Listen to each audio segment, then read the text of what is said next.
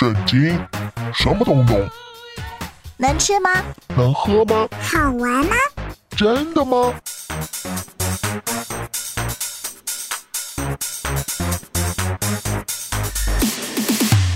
圣经鸡尾酒。干杯！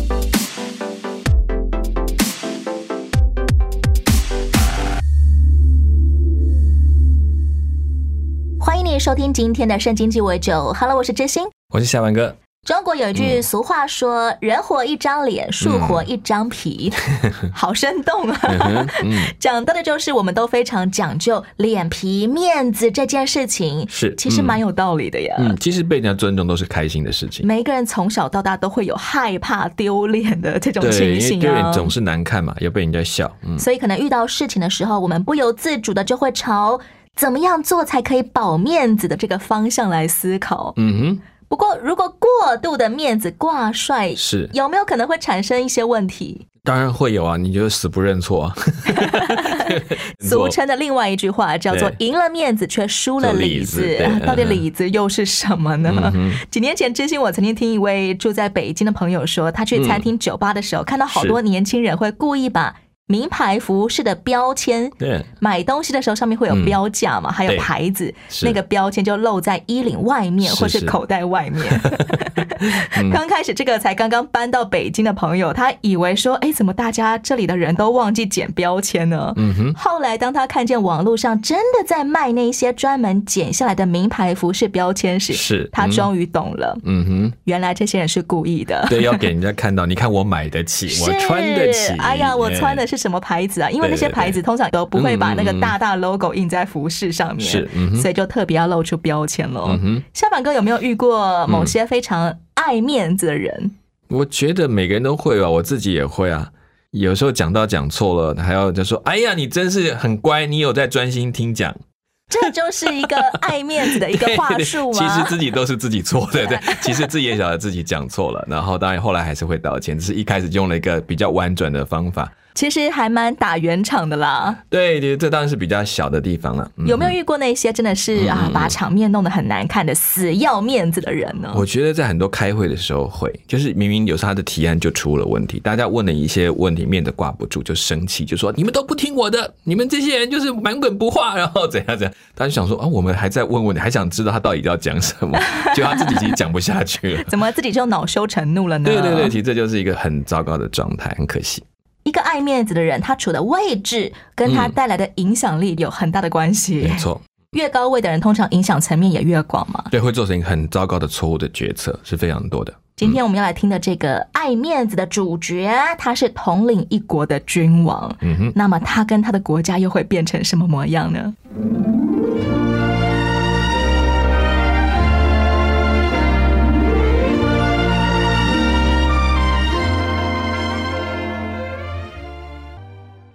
扫罗王，上帝曾经派我高你为以色列的王，现在请听上帝的话。仆人静听。万军之耶和华说：“我要惩罚亚玛利人，因为在摩西的日子，以色列人出埃及的时候，亚玛利人在路上敌对我们。现在。”你要去攻打亚玛利人，消灭他们所有的，不可怜惜他们，杀尽他们的男女老幼及牛羊骆驼。这是上帝告诉你的吗？确实是他的话，扫罗。现在你该顺着他的话去做。好，我就遵照耶和华的命令去执行。这事以后，扫罗王就差派使者到全以色列宣布说：“我奉扫罗王的命令宣告，耶和华命令以色列人灭绝亚玛利人，因此，你们当中每个人都要带着剑和矛，赶到提拉因去集合。”是是是吗？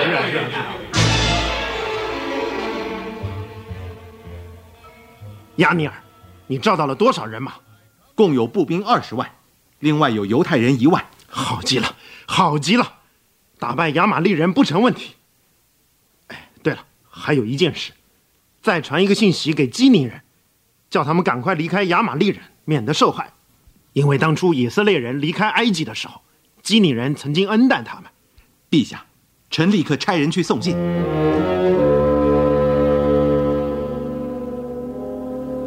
扫罗率领他的军队攻占了亚玛利城，杀尽了全城的人，从哈菲拉直到埃及西方的舒尔，并掳来了亚玛利王雅甲。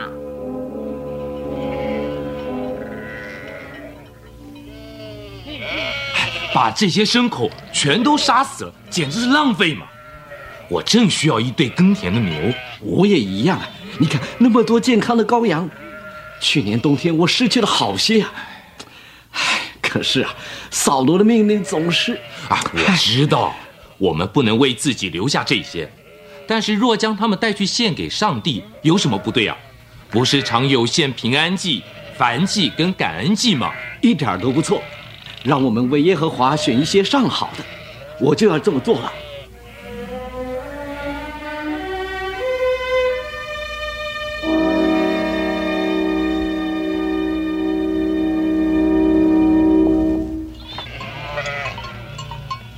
亚尼尔，我看见我们的士兵好像把一些牲口带回家了，去告诉他们不准那么做。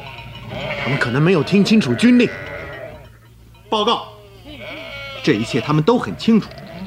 不过他们拿那些上好的牲口，是要献给上帝的。哦，是为上帝，不是为自己。嗯，那我想那就没关系了。我倒有点疑惑，如果拿了这些祭物献给上帝。他们自己不就省下许多花费了吗？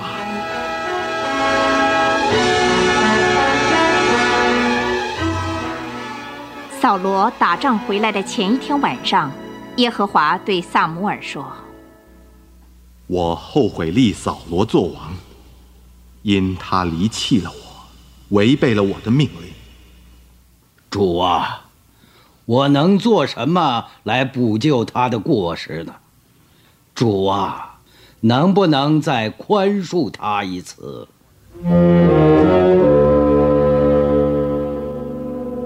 萨姆尔整晚哀求上帝。清早，他动身去迎接扫罗的时候，听说扫罗去了加密。扫罗到加密去干什么？啊，你不知道啊？他到那里去立一个纪念碑呀。立纪念碑，纪念谁呀？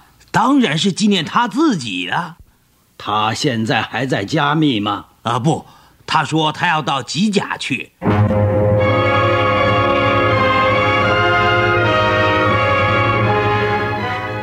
于是萨姆尔转身到吉甲去。当扫罗看见萨姆尔，就上前迎接他说：“您老，愿主赐福给您。我已经遵守他的命令了。”是吗？为什么我还听见牛羊鸣叫呢？那些是士兵们从亚玛利人那里掳来的上好的牛羊，准备要献给耶和华的。其余的我们都灭尽了。别说了，我要告诉你上帝昨晚对我说的话。请说。从前你虽然以自己为小，岂不是被立为以色列支派的元首？高你。做以色列的王吗？他差派你完成一项任务，你为何没有听从主的命令？我顺从了主的命令，我已经完成了他所派的任务，我完全灭尽了亚玛利人，掳来了他们的亚甲王，而那些牲口是士兵带来献给主的。耶和华喜悦燔祭和平安祭，胜过喜悦人听从他的话吗？听命胜于献祭，顺从胜于公羊的脂油。你既厌弃耶和华的命令，耶和华也厌弃你做王。我有罪了，我因惧怕百姓，就听从了他们的话，因此违背了耶和华的命令和你的言语。现在求你赦免我的罪，同我回去，我好敬拜耶和华。我不同你回去。因为你厌弃耶和华的命令，耶和华也厌弃你做以色列的王。当萨姆尔转身要走，扫罗就拉他外袍的衣襟，衣襟就扯破了。今天耶和华使以色列国与你断绝，将这国赐给你的邻居比你更好的人。求求你，至少在众人面前给我一点面子，跟我回去好敬拜上帝。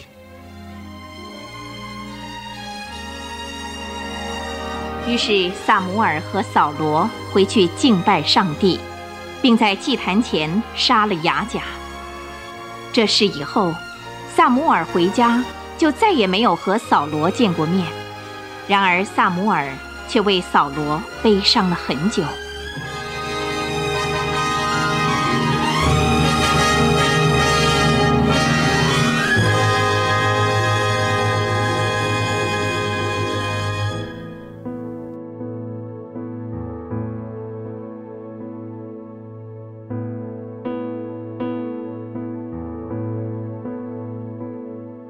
神啊，你全然美丽，照亮我黑暗灵魂。神啊，你权柄大能，击打我刚硬的心，恢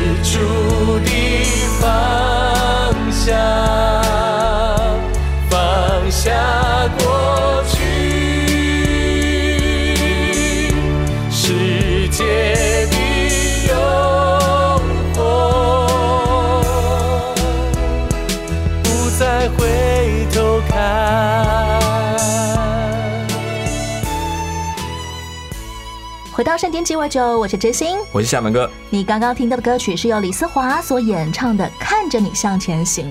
这首歌的歌词还蛮像一段祷告的，嗯求上帝来击打我刚硬的心，求上帝带领我越过我的惧怕，还要求上帝帮助我放下世界的诱惑，只为了能够专心跟随主向前行。扫罗他的行事为人，显然恰恰与这首歌的祷告相反了。嗯哼，可惜哈。表面上他顺从上帝的吩咐，可是当他看见战利品啊，好优渥啊，嗯就偷偷留下来了。嗯如果说他留下财物，我们还可以理解了，毕竟是是金银财宝嘛。嗯哼，为什么扫罗他连敌人的王也留下来了？有一个体面的奴隶，哦，那也有包括就是这是一种向人家炫耀，就是这样的君王已经被我收服了。对我现在能够奴役另外一个王了，我好荣耀啊！对，有一种，当然也可能别人也灌了他迷汤，就说啊，你是至高的君王，你要饶了我啦，你应该饶恕我啊，就是把自己的名声也放在这个上面了。刚刚故事当中，我们听见扫罗他用了一个自圆其说的说法，说呢，嗯这些战利品如果是拿来献给上帝的，那就不用杀了。这不是合理的答案，只是他是用个传统的想法。还有另外一件事情，我觉得他也真的有想要能够献给上帝一些礼物，来讨上帝的欢心。认为嗯，自己应该要来讨好上帝吗？对他其实有一种误解，就是觉得上帝要讨好，因为上帝现在不喜欢我了嘛。之前那个沙漠已经提到他没有听话等等等，所以现在我要做一点事让上帝开心。你看我做的很聪明吧？嗯我能够准备好的东西给你耶，上帝你应该满足了吧？其实当我们是小孩子的时候，我们也都会想要讨大人的欢心啊。是嗯这样的想法哪里有问题吗？这有时叫弄巧成拙，就是你原来只是想说，哦我我可以这样去做，那同时我可能也顺道也可以自己留一些好东西下来。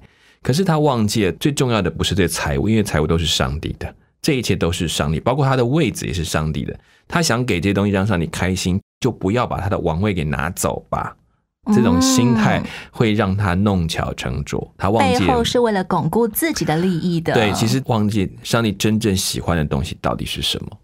扫罗他带领以色列人要去杀败的是一支名叫做亚玛利的游牧民族，是。他们是亚伯拉罕的孙子以扫的后代，嗯，他们主要是靠着打游击战啊、掳掠人口跟财物啊来为生的。嗯哼，这个亚玛利民族难道只因为他们曾经在以色列人出埃及时劫掠过、攻击过以色列人，上帝现在就要把他们全部杀光吗？其实我们看了很多关于亚玛利人的介绍，或者或者是参考资料，可事实上为什么找不太到？因为这个民族很早就真的是消失了，那完全灭绝了。呃，可能是一种我们更可以讲，它不完全是被杀光，而是说它就完全融到各种不同的民族当中，就是四处逃散。这支文化完全消失了。是的，是的，可以这样讲。那这一群人到底他们到底犯了什么罪？这实在我们实在很难找到一个点来确认。但只知道当时他在那个区里面算是一个游牧的强盗民族。就到处在看谁那个现在丰收，就去打劫人家。他自己不是真的在放牧，他的放牧只是顺道的。他的放牧的目的是会去抢人家更多，把人家都抢来变成自己的。他们就是做一些山贼啊为生的。对，但他是他们是很大规模的，所以他们的杀戮也是相当的残酷。按照当时的习俗，也都是灭村啦，或者是至少说只留下少数的人这样去，然后等到下一次再来抢。新约圣经不是提到说世人都犯了罪吗？嗯，为什么今天的故事当中看起来好像只有亚玛利人他们罪有应得，配得被屠杀呢？其实，在这个过程当中，要回到另外隐喻的含义，我们比较会用这个说法来谈，也就是说，这个区域的百姓是上帝所爱的一群百姓，这是一个人的角度来看，就身上有的恶行必须致死到极点，就是要把这些恶能够完全的除掉，你不能可以容许它的存在。亚玛利人好像是住在中东地区的一个毒瘤喽。对你甚至可以说是以色列大型家族扩大来讲，包括以东的家族里面有一族是非常恶劣的，一直没有丝毫怜悯的一个范围，他必须把它完全的除掉，因为它其实是以东的一支延伸出来的一个族裔。有点像我们现在所说地球村的概念，不管是哪一个国家发生了什么事情，其实都算是我们大家的事情。对他把它当成一个信仰旅途上，这个人面对自己生命罪恶的时候，必须要面对的一个态度。你不可以让它留存或者暂时保留，他都必须完全的除掉这些东西。那么以现实状况来说，他们一定要杀人吗？不能够用一些什么感化呀、道德劝诫啊来辅导这一支品性不良的民族吗？其实，在过程当中，我不知道有没有其他的做法，但是相对来讲，亚玛利人没有真的被灭绝过。他其实一直到大卫的时期，他已经在当中特别去针对这个民族有做一些攻击的行，但是也因为亚玛力人来攻占他们，他也就反过来去攻击。但也逃脱了四五百人跑掉了，这些人呢后来下落就没有再说明了。看起来亚玛利这个族的名字确实不见了，但是这一群人他们进入到什么地方，我们不知道。其实血统上面还是有存留下来的。对，也许也有一些人真的就因为亚玛利人，他其实不是一个很十分标准的民族，他是有几个族融合被称为亚玛利人，所以他们其实后来四散也会融合到其他的宗族当中。那是不是有一些人也转成甚至跟以色列人在一起？这一点我们都不可靠，因为你在他们的一些名字当中也看到有一些这样的名字出现。以色列人要防范的不只是亚玛利人，而是亚玛利人他们身上带有的文化习性这一些，你都一并应该要除掉的。对，所以其实是把亚玛利人的灭绝这件事情，是把亚玛利的他们这样种种的行为跟过去的恶行把它除掉。就好像后来讲，我们讲除去以色列人的恶行，不是把所有人都杀掉，而是把他们放弃这个行恶的能力跟对恶的气绝。这才是最重要的事情。今天我们听见故事最后，扫罗竟然也做了很像亚玛利人所做的事情，他把这些劫掠来哇杀败的战利品，通通据为己有。对他尤其留下那些所谓美好的东西，而上帝竟然后悔选扫罗为国王了。嗯嗯，难道是当初上帝高估了扫罗，不知道扫罗最后会变成一个很差劲的烂王吗？我觉得上帝给他很多选择的机会，可是他到最后。他自己放弃了那个东西，他选择的是世界，就像他这次亚玛利王这一件事情一样，他选择是我要世界的美好，而不是要上帝的美好。所以这件事情让他做出了抉择。上帝的计划是一个开放性的计划，你可以参与，我邀请你踏进来，你要坚持到底，你就获得荣耀的冠冕；如果放弃，你就面对自己选择的后果。可是做错事的明明就是扫罗王，为什么撒母耳要在那边自己忧愁呢？其实撒母耳是喜欢扫罗的。因为是他案例的吗？是他案例的，也包括我觉得其实也暗指说，其实先知也是人，在他眼中也有他在对人的看法，还有对人的喜好，所以在这点上，他也就特别的为他祈求。他觉得他应该是不是还有机会？当然，扫罗实际上没有做什么大恶，就是很严重伤害百姓的事，但是他是一个很重要的例证。他是得罪了上帝，对，是上帝要对接下来的王很重要的一个例证跟提醒。当我们为一些啊身旁那些做错事啊、走岔路的人是哀求上帝为他们祷告时，上帝也会来挽回他们吗？我觉得上帝是有他的心意，也会给他们挽回的机会，所以我们也不用放弃说为这些人祷告。但是也有一些事情，我觉得 Summer 提醒我们，就是让我们知道说，有些时候祷告了，但是他仍然可能会失落，然后在上帝的手中。这件事情是我们在祷告中要学习，有时候必须放手交给神。知道上帝不是不爱他们，而是上帝也允许他去收他所做的行为的后果。对，事实上，上帝还是给扫罗非常多的机会，一直到后来，即便沙漠不再出现在扫罗面前，可是他在每一次面对大卫，甚至后来在征战的过程当中，他仍然是有机会回到那个顺服的角色，只是很可惜他放弃了。很惊讶的是，其实扫罗他自己都知道他错在哪里耶。嗯哼，他承认说。他之所以违背上帝的命令，是因为他惧怕百姓。是两个关键词，就是惧怕。他完全了解他的毛病出在哪里，可是为什么他从来好像都不思改进呢？其实他的认错都是一半，他找一个原因比较好解释。我惧怕百姓，但是下面那句他没有说，我却不惧怕上帝。这件事情他没有去面对。我们说，我们主要主要我们错了，我们错了，然后就说，可是你知道，要不是因为这样，我真的不会这样。你知道这些东西就会让自己减少对自己问题的调整跟改变，减少一些罪疚感一样。我们很习惯就会这样脱口而出。所以你听到别人这样跟你认错，你会觉得很火大。你到底要不要认错？你到底有没有心啊？对，如果如果跟对不是你不要那么大声，我就不会这么凶嘛。所以到底谁错？其实扫罗是回避了自己面对自己的问题，这是最可惜的地方。其实很多人也都知道我们自己的老毛病啊，比如说我们的脾气不太好啊，或者我有一些坏习惯啊，哦，或者我每一次什么谈恋爱分手啊，都是同样的原因啊，等等等。通常我们每一个人也都很想要摆脱那些老毛病，是。可是为什么好像就是很难？就是我们在摆脱呢？这个其实就在我们讲心理学里面常提到自立原则。自我利益的那个自利，对，没错。他意思就是说，我们总是会为自己找到更好的理由，因为我认识我自己，我懂我其实那个因为叭叭叭叭很多人，可是别人的可能就不，我看不到这些东西，我就只管，反正你就是错了。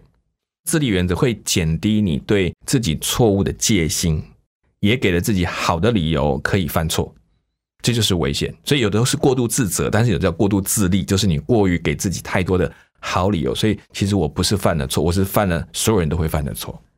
好像我很想减肥，但是明天再开始吧。永远都说明天再开始吧。我今天真的太忙了，我今天有太多事情要做，所以我得先吃饱再说。那你其实我今天好累，我要犒赏自己一下。是是是，永远都是明天再来减肥吧。呀，那个，当你给自己的借口越多，其实你修改的动力就越小。如果我们一直在这种自立的软弱里面打圈圈的时候，我该怎么办呢？我觉得其实提醒自己，没有错，这些原因都存在，可是错仍然是面对的。我要去修改错。所以那些原因，如果再提是没有意义的。那个一鼓作气的关键是什么呀？我觉得其实就是你认定我真的想改变，我真的想成为一个顺服上帝的人，所以我就决定不要让自己被这些理由所捆绑，我必须放下来，愿意多认真来面对我的老毛病，也就会带出多大的呃动力，对，真的做出改变了，你就开始做出行动。你说你要把英文学好，就说啊好，我一定明天开始每天读十个，到明天就一直明天下去。但也可以说，好，我明天就要开，到今天就先开始这件事情，从我自己做起，总比我什么都停在原地好。这个不断在自己的惧怕当中打圈圈的扫罗，对，一直到他已经听见上帝何等厌烦他了，他都还苦苦哀求萨姆尔陪他一块现身在以色列百姓面前，嗯原因是因为这样他才有面子，是这样他才不会丢脸。是这个嗯结局真的好可怕呀！对，好可惜哈，然后让他需要一个垫底的一个一个支持在背后。回头想一件事，就是我们有谈过那个大人大量。我说，其实基本上你一定要知道你是个人，你只是个人，平凡人，对，所以你就会慢慢懂得，其实没有什么挂不挂的，就我只是平凡人。我今天在这个位置上，上帝的恩典不是我很厉害，不是我够强，所以那时候你会比较稍微缓一点，说，哎，对我可能也做的不够好，我你讲的可能也没错，我应该学习，就不会再一直找理由给你说，啊，因为什么原因，说我只好做这个决定。其实我在那边我也负责，我做不来，做不好，不够好。那我们一起来学习，求上帝怜悯。我觉得那个心才能够放得下。原来哦，我也只是个人，所以他提醒我的不是刚好上帝来提醒我一样吗？不要把自己想的太伟大，我一定得要撑起一个多大张的面子。对对，所以那个包括那个圣经也告诉我们说，不要把自己看得过高，这也是一个很大的提醒。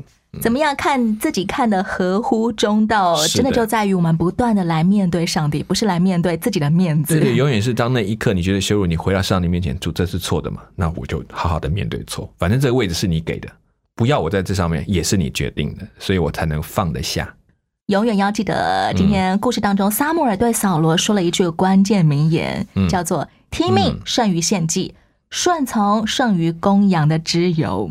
没错，节目的最后，让我们来听由单小梅所演唱的这首歌，叫做《世界听不懂的歌》。这首歌里面说，不管人怎么说，不管今天有多难过，我都仍然要靠着耶稣的爱去度过。我是真心，我是小文哥。下一回的圣经机位就，我们空中再会喽，，OK，拜拜，拜拜。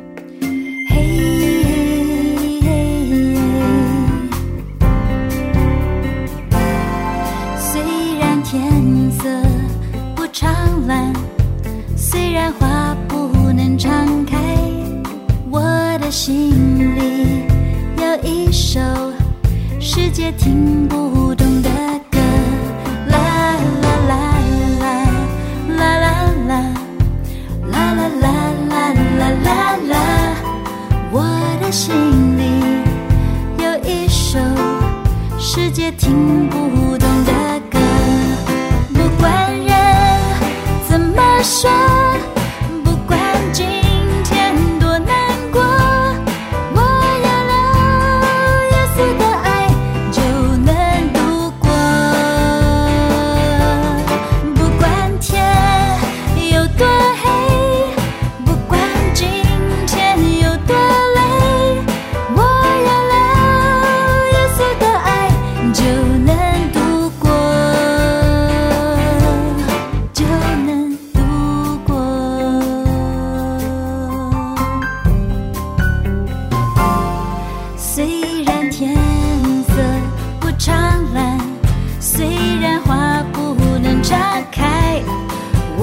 心